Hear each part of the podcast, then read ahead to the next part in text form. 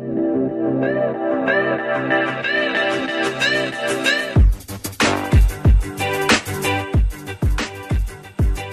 Sejam bem-vindas, sejam bem-vindos. Hoje a gente vai ter uma conversa sobre Pinóquio, uma jornada iniciática. Eu sou Pedro Luiz. Eu sou Henrique Foca e Amarino. E eu sou Alexandre Ferreira.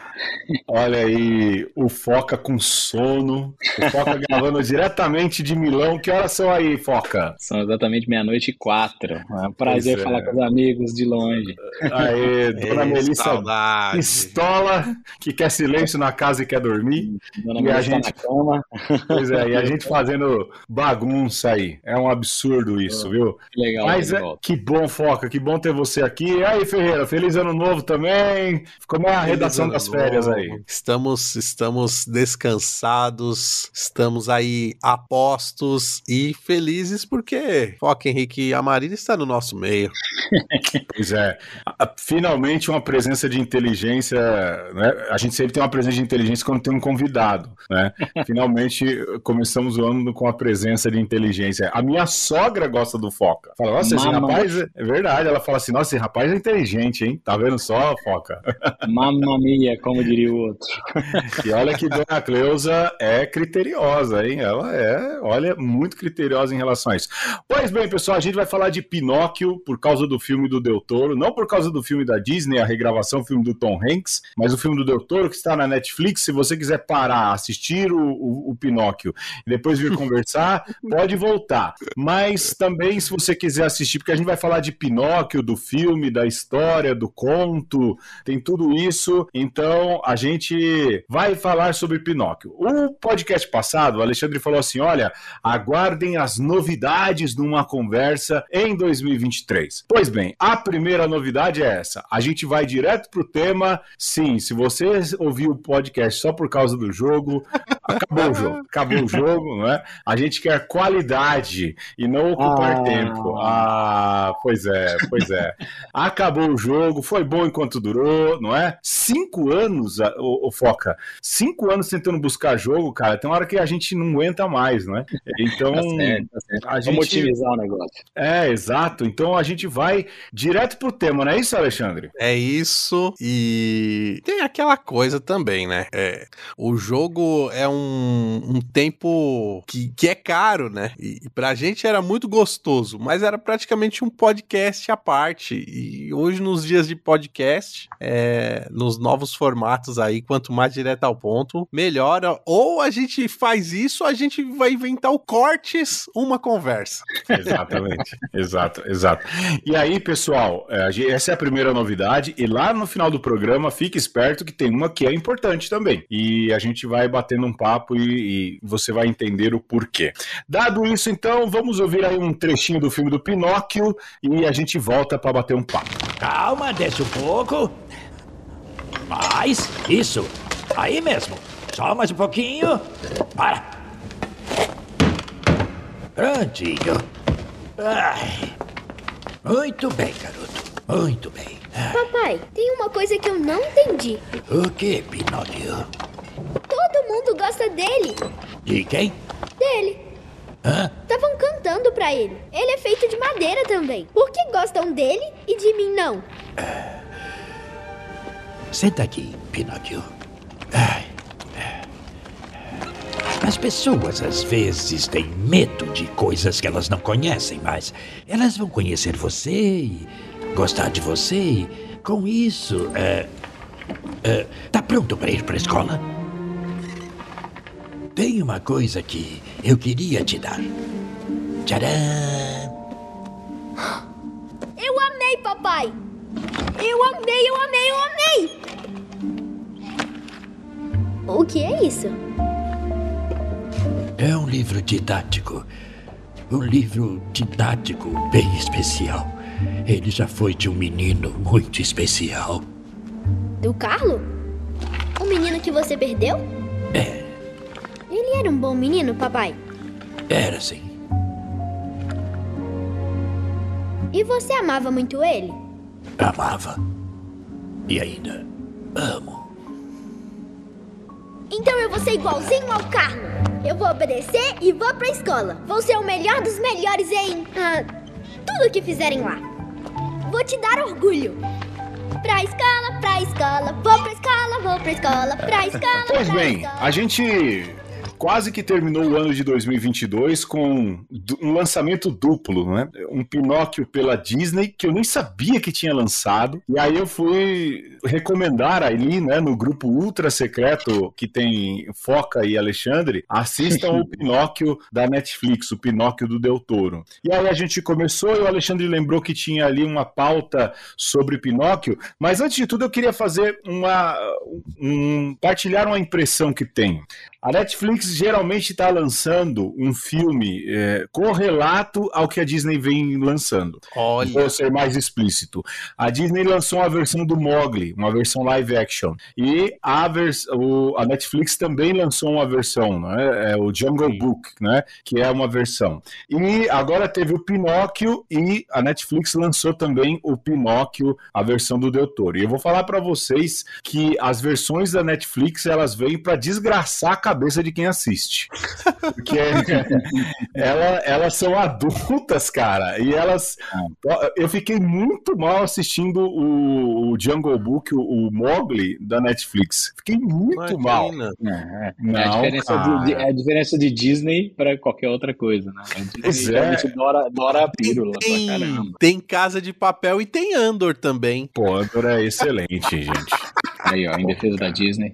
Andor, Andor, Andor, é, Casa de Papel do que tinha que dar. Andor é excelente. Andor Ô é. Pedro, ô Ah. Pedro, mas nesse, nesse caso eu fico pensando, será que foi coordenado a produção? E aí a minha dúvida é somente porque, por ser um, um live, um, um stop motion, e aqui entrando na parte técnica, quem não sabe, este filme da Netflix, que a gente, o principal que a gente vai falar, é feito da popular massinha. Então, a- os personagens são modelados em massinha, a, a produção vai e tira uma foto. Mexe o braço, mexe a perninha, mexe o rostinho do boneco, tira outra foto. Então, vocês podem imaginar a sequência de milhares e milhares e milhares de fotos e, e movimentos de boneco. Então, eu, eu penso assim, a, a produção desse filme do Del Toro deve ter sido bastante longa. Será que ela foi coordenada como da Disney ou foi, ou foi ao contrário? Será que a Disney soube que, Net- que o Del Toro estava fazendo algo assim? Porque me espanta isso, assim. Para mim, isso é uma produção demorada, bastante demorada, uma produção em stop motion. Eu acho que é uma coincidência, porque. Uhum. é, não, porque eu, sei- eu concordo com o que o, Fe- o Foca disse, que é, o Del Toro está produzindo isso faz tempo, e só para título de, de detalhe, são 24 fotos para cada segundo. Nossa, Ou seja, olha. 24 movimentos. É, porque o 24 FPS, né? Os frames Uhum, per uhum, second. uhum. São 24 ou 30, eh, depende muito ali do que, que o realizador quer. São 24 pequenos movimentos para durar um segundo, e de fato, e são cenários gigantescos. Cenário sim. e as escalas do Pinóquio são gigantes. É, é, de fato, eu fico pensando, mas diga aí, Ferreira, de- defenda a Disney, que parece que você tá Não. sendo pago. Não, ó, o Del Toro demorou 11 anos pra produzir. Uhum. Pinóquio. Olha aí. Nossa. Então, assim, certamente, se eu sou a Disney, eu. Até porque o Del Toro não foi direto na Netflix, ele bateu em um monte de portas de um monte de, É. de Hum, estúdio e hum. tal, né? É, então tá Então, explicado. é. Deve ter batido na porta da Disney também, ou não, mas o fato é que a Disney certamente ficou sabendo, e poxa, com esse tempo de produção, porque era um, um lance do Sim, Del Toro sim. fazer o stop Uhum. motion, deu tempo de escalar o Tom Hanks e tal, É, é. e lançar. Certamente o da Disney foi mais rápido, sim. Porém, tem uma outra produção aqui que eu acho que vale muito a pena também. Quem não assistiu nenhum nem outro, começar por esta. E eu, assim, se você quer fazer essa, essa pira, eu fiz, né? Mas é, se você quer fazer, eu diria assim, né? Faça nessa ordem. Assista o filme do Matteo Garrone, que é um filme italiano, é, que também é meio que live action, meio, meio é, animação ali, né? E quem faz o papel do Gepeto é o cara do A Vida é Bela. Ah, aí. Ele é o Benini. Ah. dos três, o Benini, né? Dos- o dos três é o mais fiel ao livro do Carlo Collodi e depois assista Del Toro e por fim, se ainda tiver saco, assista o da Disney. Caramba, cara. Então, o da Disney, eu, eu vou confessar, nunca vi. Nem o, o desenho animado, nem esse agora. A minha experiência. é, que coração peludo, que coração peludo. O desenho animado é muito clássico também. É, não, eu já, já vi algumas cenas, vejo que é bonito e tudo, mas eu, assim, eu já, eu, a minha experiência com Pinóquio veio de um quadrinho. O meu Hum. pai comprou, uma época, fábulas em quadrinho, elas vinham numa capa dura, eram umas ilustrações, assim, bem ao estilo do, do ilustrador do Tex, sabe? Aquela Uhum. coisa, é, deve ter sido provavelmente um ilustrador italiano, é, daquela leva de ilustradores ali que fazia Tex, que fazia Zagor, que fazia é, esses quadrinhos aí é, e que vinham de produções italianas. E eu- o meu contato com Pinóquio veio dali. E a, a, a história era um misto, pelo que o Alexandre vai falando ali, não é? Da dureza do, do Collodi, Collodi e é, daquilo que é a Disney. Foi o meu contato. E depois, a TV Cultura aqui em São Paulo passava umas fábulas. Eu não sei se vocês lembram desse programa. Hum, Eram umas fábulas que passavam assim, conto tinha lá. Fadas. É, conto de fadas. E que ti- tinha lá um Pinóquio, e eu. É o meu contato com o Pinóquio. E eu me dei por satisfeito, sem demérito. Eu tenho muita dificuldade com filme da Disney, sempre tive, assim, esses desenhos animados, assim, quase não vi, né? Então são esses os meus contatos com Pinóquio. Aí quando eu vi o, do, o filme do, do Del Toro, aí minha cabeça explodiu. Muito, muito, muito mesmo. Te faltou, te faltou uma criança na, na adolescência aí, Pedro. Eu, Pô, eu tive, eu tive um irmão mais novo, então eu fui obrigado a assistir tudo quanto é desenhos e versões e, e seja lá o que for. E o Alexandre, se não teve, agora tá tendo. Exato. fazer isso tudo. Por dever de ofício paterno, eu assisti a versão live action. A Alice não curtiu muito o desenho quando eu tentei mostrar pra ela. Acho que tem o lance de ser um desenho já numa outra época, né? E É, é antigo, né? É, é, é- é um o outro ritmo. mundo. É, O ritmo é, é, é, outro, né? é- é um dos mais antigos da Disney, né? É, é como, como, a, como a, a Branca de Neve. É um, é um desenho de, de um século atrás. assim. E caí na besteira de, com a pequena Alice, começar a assistir o da Netflix. e, cara, o Del Toro é um filho de uma. pi. Ah, ele é, bicho. Ele é. Que ele faz a É, gente gostar do, do, do Carlo, velho. Do Carlos. Podia ser só um retrato no- na cômoda. É, é, Eu, eu, eu ia dizer, é, eu que já assisti vários tipos de Pinóquio, eu já li vários tipos, porque tive uma criança mais nova em casa, meu irmão mais novo, a distância grande da gente. Então, ah, eu, eu sempre fiquei na, naquela ideia de que ah, talvez o, o Gepeto tivesse tido um filho, isso não é uma coisa que se repete em todas as histórias. Em algumas só dizem Uhum. que ele gostaria de ter um filho, ah, em outras dizem que ele teve um filho em algum momento, e isso né, já nos capacita a entender por que, que ele tá ali motivado a fazer o Pinóquio, né? Mas a história do filho do Gepeto nunca tinha sido apresentada em nenhum material que eu já vi na vida, assim. E aí, quando, eu, quando começou ah, o filme com o filho do Gepeto, eu falei, puxa vida, mas por que que vamos contar essa história, meu Deus do céu? Já sabemos onde vai terminar essa história do filho do Gepeto. Cara, eu tive. Quando eu comecei a ver a parte do Carlo, da criança, eu falei, cara, isso vai ser um soco no estômago que nem Up, né? Porque Up, ele tem isso, né? Ele vai contando a história e você vai se envolvendo, de repente a mulher, a senhorinha morre, e aí É. você fica muito mal, muito mal. Eu falei, cara, o cara quer deixar a gente mal já na saída, né? E é o que acontece, né, cara? É Assim, o que dá um certo alívio é que o Gepeto entra na bebedeira, né? assim, alívio, no sentido de você Aham. tira um drama pra Sim. cair ali numa coisa que é muito dura, né? O cara vira um alcoólatra, é, vira um pária, então isso faz você. Lógico, é parte do processo de comoção, mas pelo menos não é uma criança que morre, né? Então você é, ter o coração um pouco menos Agora, baleado. Vocês imaginem uma criança de 4 anos, e eu, assim, nem pensei, né, no, no, no Nas ver a classificação, a classificação indicativa, que geralmente eu olho, mas nem Hum. pensei que não era um filme pra criança. A criança ficou de pé no sofá, estatelou o olho e abriu a boca, assim, o queixo foi até o meio do peito, assim. Aí eu falei, É, ah, o, o filho do Gepeto foi embora. Ela olhou pra mim e falou, não, desenho. né? ele morreu. Caraca, Ferreira. Eu acho, que, eu acho que nunca se esperaria num desenho, né? A criança sozinha dentro da igreja, cai uma bomba. E, Nossa. e- e a criança morreu, não é que ele vai sair da igreja, sei Não. lá, pintadinho de preto, um torrãozinho e vai seguir com os amiguinhos. Não, morreu, acabou. Próxima cena. Então realmente é uma, uma pancada pra criança. Tá aí, a primeira. O Ferreira fez aqui um roteirinho de jornada iniciática, não é? E, e- e a primeira coisa que o Foca falou aí já. Eu acho que tem a ver com isso, não é? E, e me chamou muito a atenção do filme. Pra mim, a síntese do filme tá aí, na igreja. Na igreja. O tempo Uhum. inteiro. Pra mim, a síntese do filme, é- ela tá ali. E o Ferreira fala assim que nessa jornada iniciática do Pinóquio, é essa percepção de que ele reconhece-se como vindo de outra pessoa, não é? Uhum.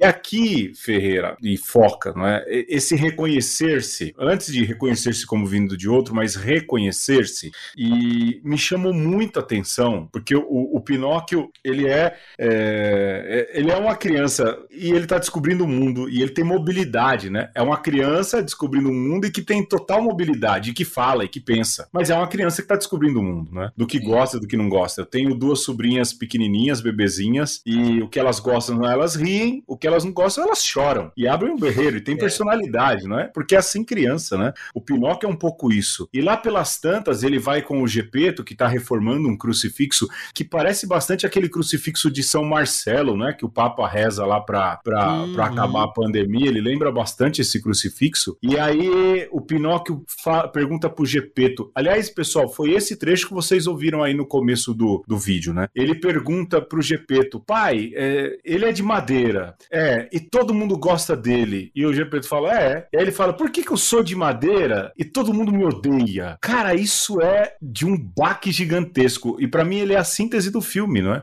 Ele começa a se perceber e perceber que ele tem que lidar, o Pinóquio, né? Sendo uma figura que vem de outro, ele precisa lidar também com o fato de que existem outros e que os outros não são acolhedores, não é? Esse impacto, esse- essa parte me deixou muito impactado. né? Sim, sim. E aí a, a, a, a- grande ideia ou a, a malandragem do Del Toro foi também é, localizar essa, essa fábula num tempo específico italiano, né? Ah, na década de 30 a 40, provavelmente, com o fascismo vigente. Então, é, junta, junta ao fato dele, dele ser uma criança levada e, e uma criança naturalmente, uma criança diferente, é, numa sociedade que pouquíssimo aceita o diferente, né? A gente vê desde o começo do filme que a vila do Gepeto está sujeita a- ao líder fascista ali da região, É. que, que é uma sociedade militar, uma sociedade que é, é, busca um tipo de educação é, padronizada para as crianças e tal.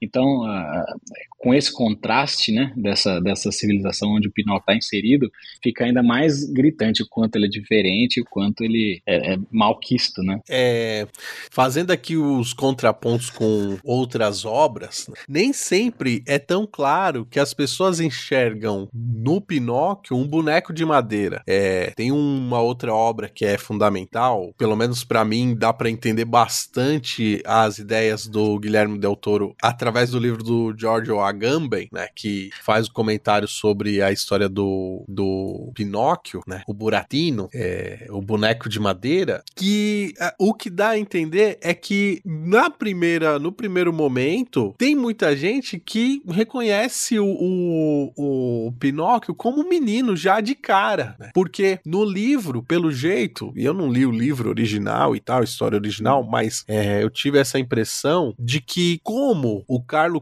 Collodi, que é o, o autor da, da história do Pinóquio, ele não quer contar uma fábula, né? Isso é uma é a ideia que nos vem através do, dos filmes da Disney, da animação, é, não tem essa necessidade de jogar na sua cara o tempo inteiro que ele é um boneco e quer se transformar num menino, né? Então ele transita entre esses dois mundos. Ele é menino e boneco, menino e boneco, por uma força mágica e tal, né? E nesse ponto, e, e aqui me, me chama muita atenção isso, de que o Pinóquio serve como um arquétipo para a gente olhar para o nosso crescimento enquanto ser humano, para essa jornada que é o, a, o amadurecimento humano, é que o Pinóquio, assim que ele é feito, ele tem o Gepeto como essa referência do outro, né? Ele é o, o Gepeto é o outro e reconhecer-se como vindo do outro vai dar ao Pinóquio o primeiro é, senso de que, além de vivo, ele está interagindo com o mundo, né? Para que num segundo momento, diante do, do maravilhamento do Pinóquio, ele descubra que é a, a, autônomo, né? Porque esse que é o lance. Ele não é um boneco, ele não é um marionete, porque o marionete tem cordas e ele não tem Sim. corda. Então, essa primeira fase da existência do Pinóquio é o do maravilhar-se e dos outros se maravilharem com ele. Olha lá, ele se mexe sozinho, ele tem autonomia, ele faz as coisas. E depois isso se torna um problema pro Gepeto, porque ele faz as coisas de acordo com a cabeça dele, né? E quer descobrir o mundo e o Gepeto quer controlá-lo e fala: olha, menino, você vai ter que ir pra escola pra, pra ver se vira Aprender alguma coisa nessa vida. Aprender a ser gente.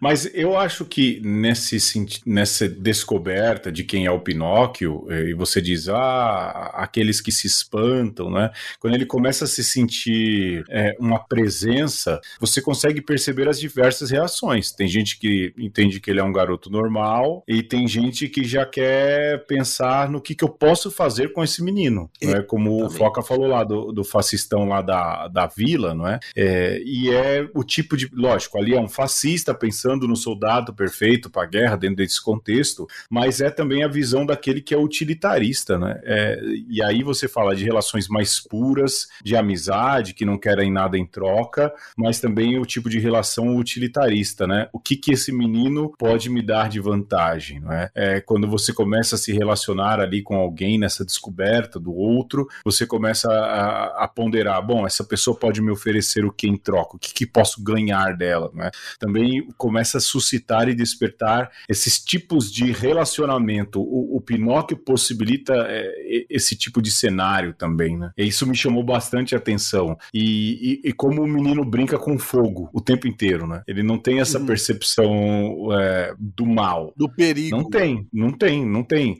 E não é, é o brincar é com fogo. No... É, então. E não é o brincar com fogo no sentido de fogo mesmo, né? Mas é isso, ele se lança naquilo que propõe para ele, né? Isso é, é, é muito da pureza, mas ao mesmo tempo mostra como as pessoas podem ser ruins abusando desse tipo de, de sentimento e de comportamento, né? É, ele é, um, ele é uma criança, ou, ou, a gente pode dizer, um inocente que tem um poder de escolha, né? E sabe que tem.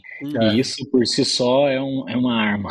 É. Ele, é. ele pode fazer escolhas à vontade, obviamente depois ele vai né, enfrentando as consequências, mas ele em geral faz, porque ele tá fora de casa, não tem o, o Gepeto, tem o grilo, mas ele não escuta muito grilo e tal, então ele, ele é o cara que tá sempre escolhendo é. mal, mas tá exercendo a sua, sua escolha, a sua existência, as suas escolhas. É, chama, chama muito atenção também o fato de que ele, ele é um ser inacabado, até a, a, o, a própria figura dele, né, do, do, no filme do Del Toro, ele é um boneco inacabado, né, a cabeça não tá totalmente esculpida, falta uma orelha, é, volta e meia tem que trocar os pés, um porque ele queima, ou seja, ele é, ele é todo ainda por se fazer, né? Como nós somos, né? Muito a se fazer por fazer. Ô, turma, vamos. Desse patrocinador não caiu da versão nova de uma conversa. Então vamos perder um dinheirinho e a gente já volta, não? Eu acho que cabe a, a música do, do Pinóquio pro Mussolini. Em boca lupo, meu boneco. Se agradar o Duce, eu vou encher você de glórias. Oh, ele vai ter um espetáculo inesquecível.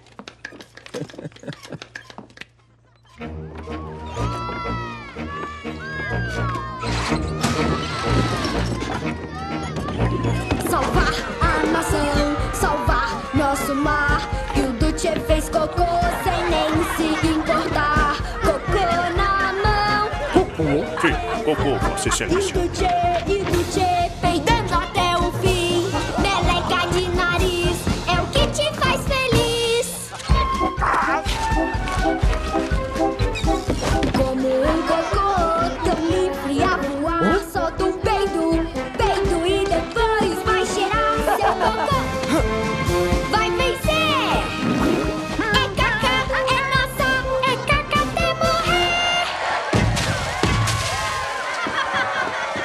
Esse boneco eu não gosto.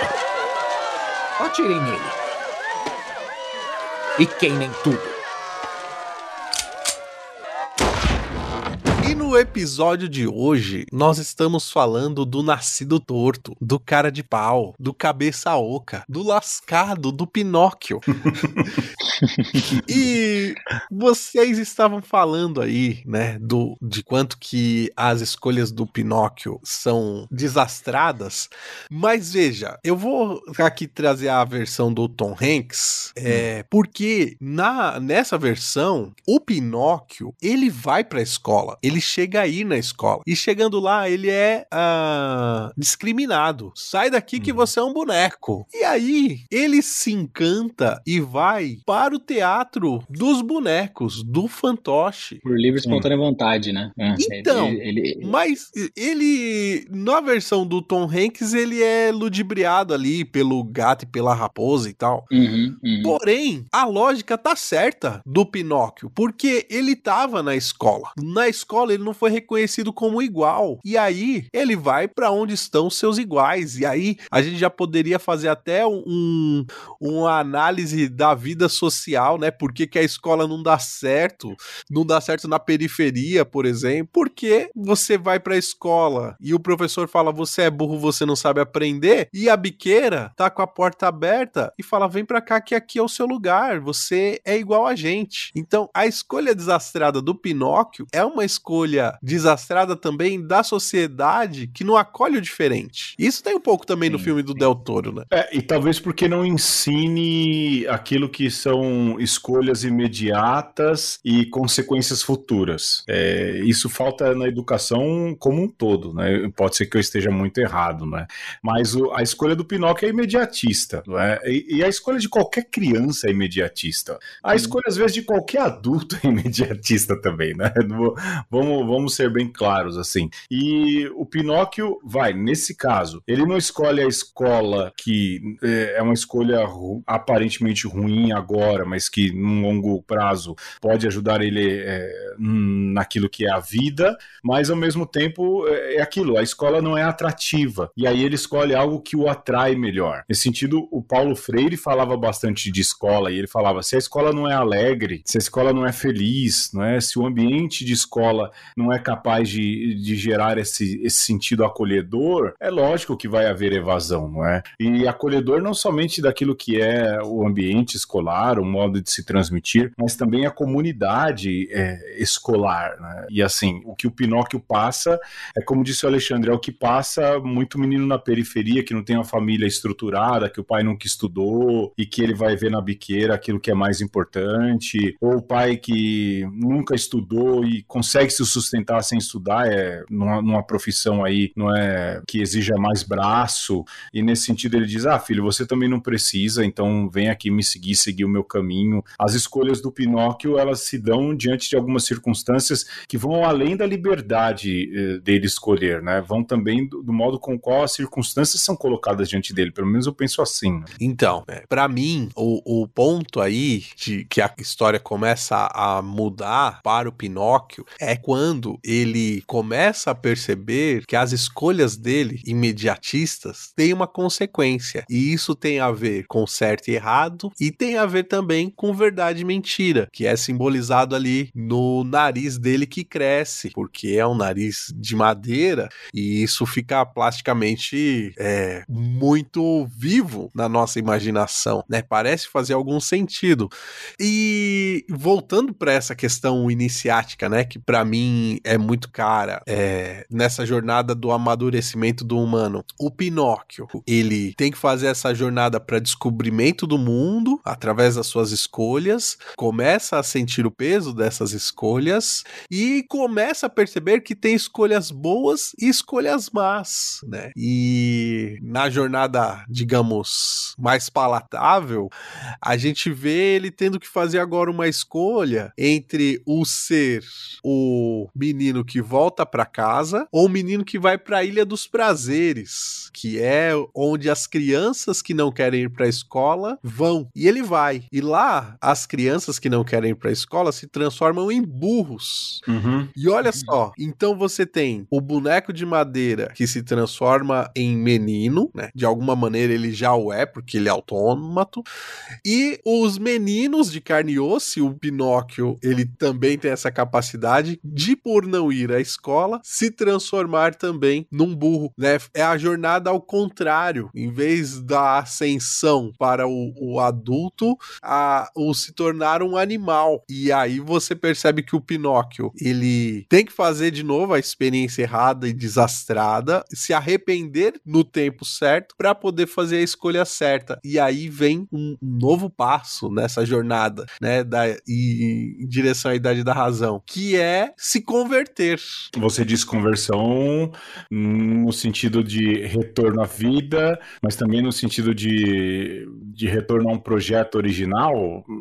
Em qual Exato. sentido você pega a conversão aí? Eu acho que é nesse sentido de é, voltar a um projeto original e perceber que, puxa, fiz uma coisa errada, mas não posso continuar no erro, né? Posso fazer diferente daqui para frente. É, eu acho que ele percebe, eu, especialmente ele consegue entender o que, que é a diferença entre o mal e o bem. É que no começo ele não tem, ele tá buscando diversão, pura e simplesmente. E aí eu relaciono sempre com a memória do pai. Se você perceber todas as decisões dele, né, todas as constatações, assim, ah, isso é bom, isso é mal, tem a ver com, uh, com lembranças do pai. Então ele lembra que ele tá longe do pai, ele tá preso lá e, e o pai dele gostaria de rever, ele gostaria de rever o pai. Sempre que tem a lembrança do pai, ele liga aquilo ao bem, né, uma lembrança da família, da formação, ele liga aquilo ao bem e o, o, o oposto, que é o que ele tá vivendo, é o mal. Ele começa a perceber isso e começa a fazer uma, iniciar uma nova jornada, né, uma jornada para remediar tudo aquilo que aconteceu com ele. A história ela acaba se movendo toda vez que tem essa É, memória do pai é. suscitada, né? Isso é, fa é, É, verdade, né? Porque no filme do no, no filme do Del Toro, ele vai pro circo porque ele quer tem o problema do pai, não é? A questão de pagar ali a- uma dívida, depois ele retorna. De fato, o pai é, o- é a grande movimentação. É, Se levarem- é. É, se levar em conta, o Ferreira colocou aqui na pauta, né?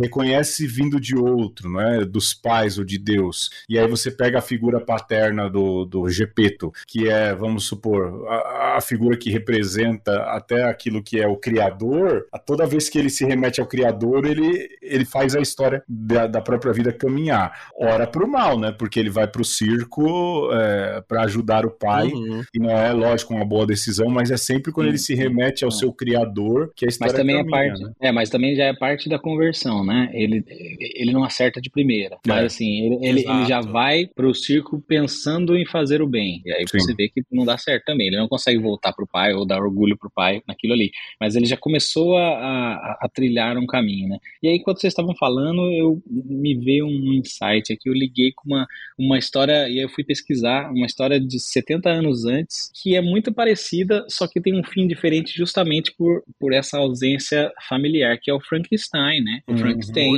é, que, é um, que é um livro de 1818, enquanto o Pinóquio é de 1883, eu acho. Então você tem 70 anos aí.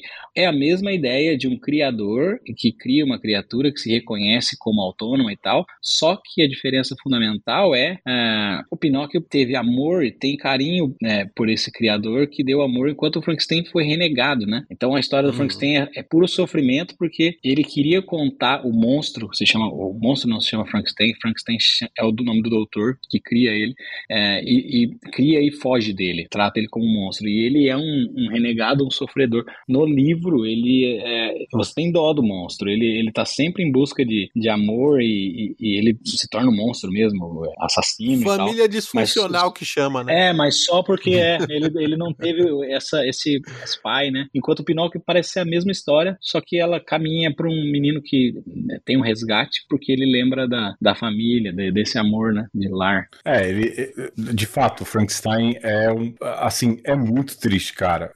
E, e, assim, eu lembro da história e é um quadrinista brasileiro, Eduardo Medeiros, num, num, num desses Inktober da vida, ele fez o Inktober dele, ele desenha digital, né? E ele fez o Inktober Inktober é, do Frankenstein. E aí eu fui Uhum. lembrando da história, né? Eu falei, cara, que paulada, mano. Frankenstein é muito sim. triste, né? Porque mostra justamente. Mostra um pouco também a questão da, do olhar de funcionalidade, para que serve, né? É bem complicado nesse sentido. Já, o, de fato, o que faz o Pinóquio não se bestializar, ou não se embonecar, ou não perder aquilo que é a essência humana, é justamente o fato de que ele, mesmo que meio ao choro e ao sofrimento, ele é criado por amor, né? No amor, há, há amor ali na receita da criação. Não são as meninas superpoderosas, mas tem amor ali na, na, na, na criação, né? Por E- fim, eh, vai, É, pode falar, Pedro, Ferreira. E eu acho que tem um- uma coisa. Eu não gosto muito, né? Uma coisa que me incomodou na versão do, do Del Toro é exatamente não ter esse lado da.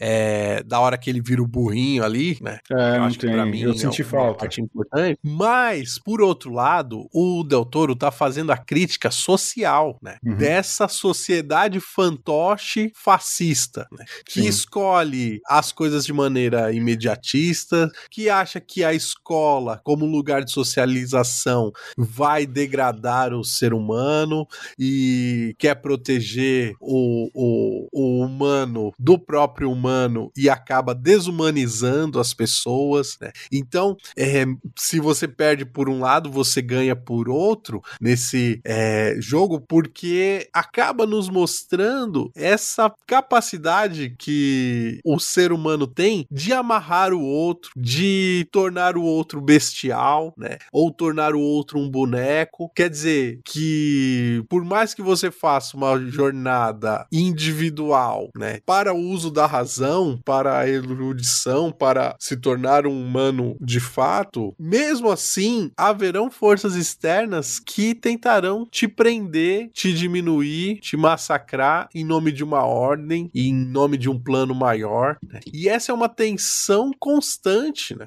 É, eu, o que eu penso é que, assim, o, o Pinóquio, isso me chamou muito a atenção, ele passa por vários cenários de maldade em que a maldade está totalmente instalada, instaurada, presente, e ele vai passando por esses cenários, assim, é, e é triste dizer isso, com uma certa normalidade. É, isso me deixa muito espantado. E me espanta A escola também... militar. Nossa, a escola militar é, cara, que tristeza, velho. E eu tive que assistir duas vezes a parte da escola militar, porque Dona Patroa dormiu, né? A gente, quando assiste filme aqui em casa à noite, a Letícia cai no sono, né? E na parte da escola militar lá da molecada, ela dormiu e eu acabei assistindo duas vezes. Então, assim, foi uma tortura dupla, né? Você vê isso. E aí re- retoma aquilo que disse da objetificação, né? É, ele é visto como um objeto, mas o pai, o, o cara da cidade lá, o fascistão, ele enxergava o próprio filho como objeto, né? É, Justo. E você vê, e você vê o quanto. E aí eu lembrava do, da canção do Senhor da Guerra, né? O Senhor da Guerra não gosta de crianças, né?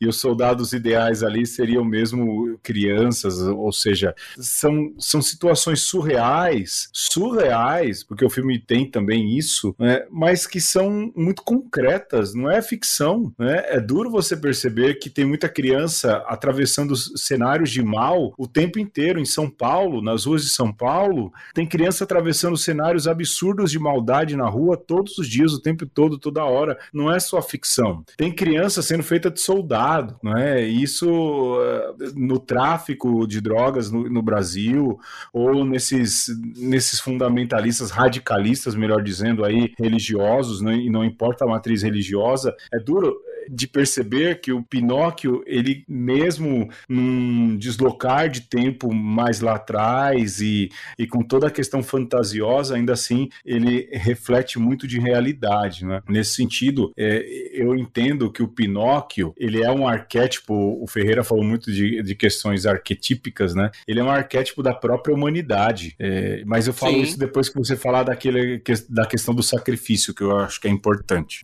É, pra gente terminar terminar aí o, o arco das histórias, né, daquele que se reconheceu como criado, como vindo da natureza, né, passando pelo, pelas experiências e pelas escolhas, é o último ponto, né, ou a última lição a ser aprendida é o arriscar-se pelo bem. O, o Pinóquio, além de maravilhado, ele é intrépido em todas as versões, ele se joga e tal. Só que é, tem um momento que ele percebe que a vida dele pode ser mais, pode ter sentido quando ele junta todas as forças dele, todas as capacidades para fazer o bem, né? Então tá lá o Gepeto que saiu em busca dele, foi parar na, na boca do monstro, na boca do peixão, na, na boca da baleia, e aí tem todo um simbolismo até bíblico, né? Do Jonas, é, da morte e tal, sendo enfrentada, e o Pinóquio vai lá e resgata, né? Dá o, todas as forças, todas as energias dele para resgatar o, o pai. E, e aí sim, né? Essa jornada de, de busca da autonomia, do uso da razão, chega ao fim. De alguma maneira, o Pinóquio está completo. Ele, ele se tornou aquilo que ele deveria ser. Interessante, interessante que o Del Toro coloca uma coisa diferente nesse filme que não tem nas outras histórias, que é o fato das mortes, né? Ele se reconhece como imortal no começo, a fada madrinha fala que ele é imortal. Então ele, é, para ele é uma diversão porque ele morre e volta de novo para a vida como se fosse um videogame. E é curioso que no fim o sacrifício é justamente o contrário, né? A fada fala para ele, olha, se você fizer tal coisa, ah, você não vai mais é, ser imortal. Da próxima vez que você morrer, você morreu. E isso é, é, é um sacrifício ao contrário, né? Ele, ele, é, ele vai se tornar mortal uh, sabendo que é, sabendo que antes ele era imortal. E aí ele ele ele, ele topa para salvar o pai, tipo, me deixa voltar mais uma vez, dane-se se eu morrer mais para frente, não me importa. Mas é, uma, é um tipo de sacrifício diferente que o Del Toro coloca, que as histórias normalmente não têm, né? O Foca é ao contrário e ao mesmo tempo é a experiência humana de fato, porque o jovem, ele acha que é imortal. Sim, e tem é. um momento que ele tem que aprender a gravidade da vida, de que essa vida é finita. Né? E aí o Pinóquio do Del Toro aprende isso. Não, agora eu tenho que dar sentido à minha vida, né? É, aí ele tem de fato a possibilidade de transcendência, né? Ele rompe o eterno retorno porque ele aprendeu o valor do sacrifício e consequentemente aprendeu que a vida é preciosa. É. Sim, muito legal. E se isso não é um, aquilo que é a própria humanidade, eu não sei, porque veja só, o Pinóquio vem do pinho, ou seja, ele vem de uma árvore plantada que vem do chão, tem essa profunda ligação com a terra. Depois o Pinóquio é, cresce e de todos os que morrem, ele é o único que permanece. Tal e qual a humanidade, não é? Que vem da terra, né? é, o, é aquilo que é a mitologia colocada em Gênesis, vem da terra e passando aí, lógico, não passando todos os seres, né? Porque é, passou muita coisa antes da gente vir e depois que a gente for embora vai passar muita coisa também, mas é uma metáfora daquilo que perdura e perdura exatamente a humanidade, com os seus aprendizados, com os seus acertos, com os seus erros, perdura a humanidade com as suas dores, as suas alegrias e as suas descobertas. Tudo passou. A humanidade, o que, aquilo que o Pinóquio representa, aquele que vem da terra, que vem do pinho, que nasceu, né? Esse esse permanece. Talvez o Pinóquio, esse do Del Toro, ou tantos outros, sejam uma metáfora daquilo que é a própria humanidade, não é? O fato dele não morrer dá esse ar da humanidade que persiste, não é? A gente falava aí do Pinóquio que não morre, não é isso, Foca? É, sim, das sim. pessoas que não morrem, que permanecem vivas, que permanece viva. No caso, eu acho que ele continuar justamente dá esse sentido de que é a humanidade, né? Não sei o que vocês percebem. É, eu achei, achei poético até, né? além de além de, de iluminado, assim como você está dizendo, achei poético o fato dele não se tornar a criança, né? Porque a, aí o, o, o, quero ouvir o Alexandre inclusive sobre isso. O Del Toro dá uma guinadinha na história diferente de tudo que já se viu, é porque em todas as versões que eu via, que eu já vi na vida, o objetivo do Pinóquio final é, não é nem o objetivo, a, a recompensa do Pinóquio é ganhar, é, é, se tornar um menino real. Uhum. Depois de todo o sacrifício, de tudo que ele faz, uh, ele acaba ganhando um toque da, da madrinha, da, da, ela é quase uma Madonna ali, uh, que o torna um menino real, ele vira um menino real, é um filho real para GP. Enquanto no Del Toro, não. Ele, ele segue sendo aquele menino da natureza, de madeira, ele ultrapassa todo mundo. Provavelmente ele vai morrer um dia, a história deixa em aberto que ele não é mais imortal, mas ah, ele, ele, ele não, não, se transforma no menino de carne e osso, ele não, ele não precisa disso uh, para seguir uh, o seu aprendizado, o seu caminho, ele, ele segue como ele é, uh, como uma lenda, assim, um menino que talvez ainda esteja por aí. Isso eu achei bem diferente. O que, que você acha? O que, que você o, achou desse fim, Alexandre? O Jorge o Agambion, Agambion, o Jorge Agamben, ele fala que o Carlo Collodi, quando lançou a, a última, a derradeira, porque ele lançava num jornal, né? E ele lançava sim, aos sim. pedaços a história e, e, e, as aventuras. E quando ele lançou a última, que o Pinóquio morria e ele morre de uma maneira trágica. Ele é, é linchado, né? Linchado, é, é, é. colocado numa, numa árvore, né? É, e aí o público ficou bravo com ele. E aí ele uhum. deu um, um, novo, novo final, né? Que é capítulo. mais parecido com, com a versão traje, né, com a versão clássica, só que na versão do Carlo Collodi, vamos dizer que virou a versão oficial, ele também não se transforma em menino, porque hum. o Pinóquio se torna uma lenda, né? É um hum. boneco que está por aí, que, que perdura, que persiste, não tem esse lance da, da imortalidade se tornar mortal, ele simplesmente é, está por aí. O Pinóquio pode estar onde ele quiser, fazendo que ele quiser, porque ele tem essa dupla natureza de ser menino e ser boneco. E uma coisa que me chama atenção também, né? E aqui eu vou fazer a menção honrosa a uma versão que a gente ainda não falou, que é a do Shrek. Inteligência artificial também, hein, por favor. Inteligência artificial, mas na versão do Shrek, em outras versões, o Pinóquio usa o poder do nariz crescer em proveito próprio. Então, o hum. contar mentiras para escapar de um problema, é, que é uma coisa que me parece que não está na história original, que é problemática até para a gente é, falar com, com as crianças, quer dizer que em certos momentos você pode mentir para você escapar, por exemplo, fazer o seu nariz crescer e pegar uma chave. Uhum, né? Fala aí que você tá de calcinha. É, eu lembro disso aí. eu, eu tô lembrando da versão do Shrek e tô rindo sozinho aqui.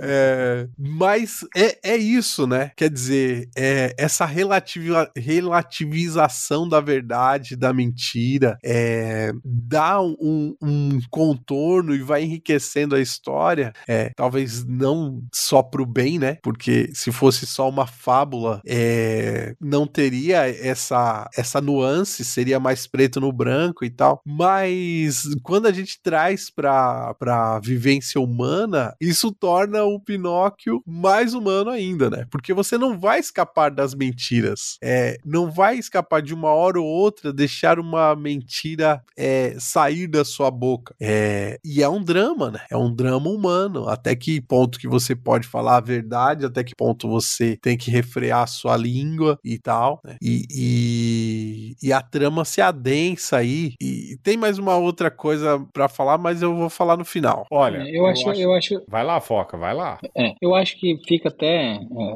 saboroso essa história dele não se tornar humano, dele não precisar se tornar um menino de carne e osso, porque ele acaba demonstrando que é, ele é humano por toda a vivência dele, né? Por tudo que ele é, aprendeu e fez, é, ele já tem um coração, ele já é um, um, um ele já, já, atingiu o objetivo dele sem precisar ser é, carne e osso como todos. Fica, isso fica, é, isso fica de mensagem para todos, assim, a, a humanidade do menino de madeira que nem precisou se tornar de carne e osso para ser humano, para ser reconhecido como humano. Olha, recomendo por final, eu falei aí rapidamente, inteligência artificial. E você uhum. para de assistir quando você chegar na fada, quando o menino chega na fada.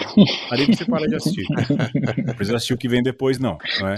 E é um Pinóquio moderno aí do Stanley Kubrick, filmado pelo, pelo Spielberg, mas para na fada. Chegou na fada, se desliga, se dê por satisfeito, vai viver sua vida, tá legal. Eu termino por aqui, eu não tenho mais nada pra falar de Pinóquio não, hein?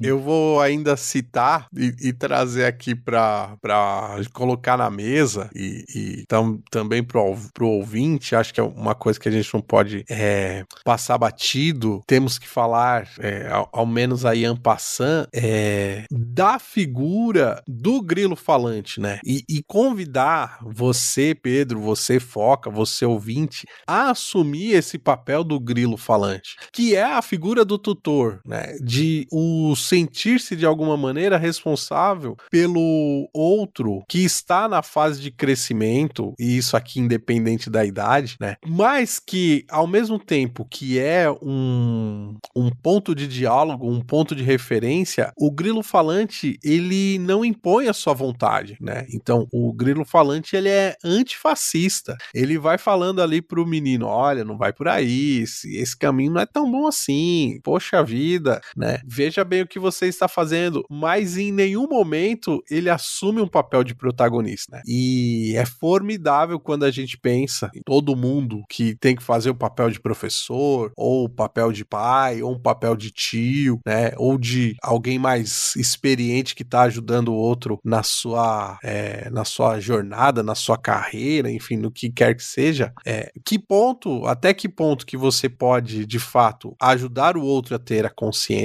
mas não impor-se a consciência do outro, né? Eu acho que isso era importante dizer por fim.